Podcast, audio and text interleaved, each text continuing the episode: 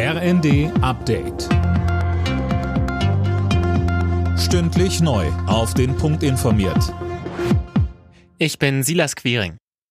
Angesichts stetig steigender Zahlen hat Innenministerin Faeser einen weiteren Flüchtlingsgipfel von Bund und Ländern angekündigt. Allein aus der Ukraine sind mehr als eine Million Geflüchtete in Deutschland angekommen. Viele Kommunen sind überfordert und haben Brandbriefe geschrieben. Es besteht Handlungsbedarf, sagt Faeser im ZDF. Deswegen werde ich jetzt wieder alle Beteiligten zu einem erneuten Flüchtlingsgipfel zu mir ins Haus einladen. Ich werde das diese Woche noch rausschicken, die Einladung, weil ich glaube, wir müssen in einer gemeinsamen Kraftanstrengung alles dafür tun, die Kommunen zu entlasten.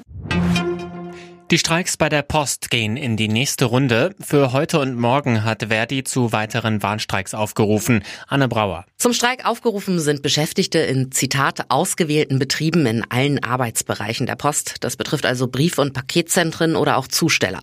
Dazu sind auch Protestkundgebungen geplant, zum Beispiel in Berlin und Hamburg. Verdi will damit nochmal Druck machen, bevor ab Mittwoch die Tarifverhandlungen weitergehen. Schon in den letzten Wochen hatten zigtausende Postbeschäftigte für mehr Geld gestreikt. Millionen Briefe und Pakete kamen später.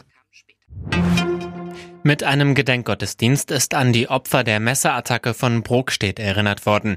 Neben Angehörigen der Opfer nahmen auch Kanzler Scholz, Schleswig-Holsteins Ministerpräsident Günther und Hamburgs Bürgermeister Tschentscher daran teil. Der mutmaßliche Täter sitzt in U-Haft. Die Bayern haben nach drei Unentschieden in der Bundesliga wieder gewonnen. In Wolfsburg siegten die Münchner mit 4 zu 2. Im ersten Sonntagsspiel hatte Bremen in Stuttgart mit 2 zu 0 gewonnen. Unterdessen reagierte Hoffenheim auf die sportliche Talfahrt. Nach Kicker-Informationen muss Trainer André Breitenreiter gehen. Alle Nachrichten auf rnd.de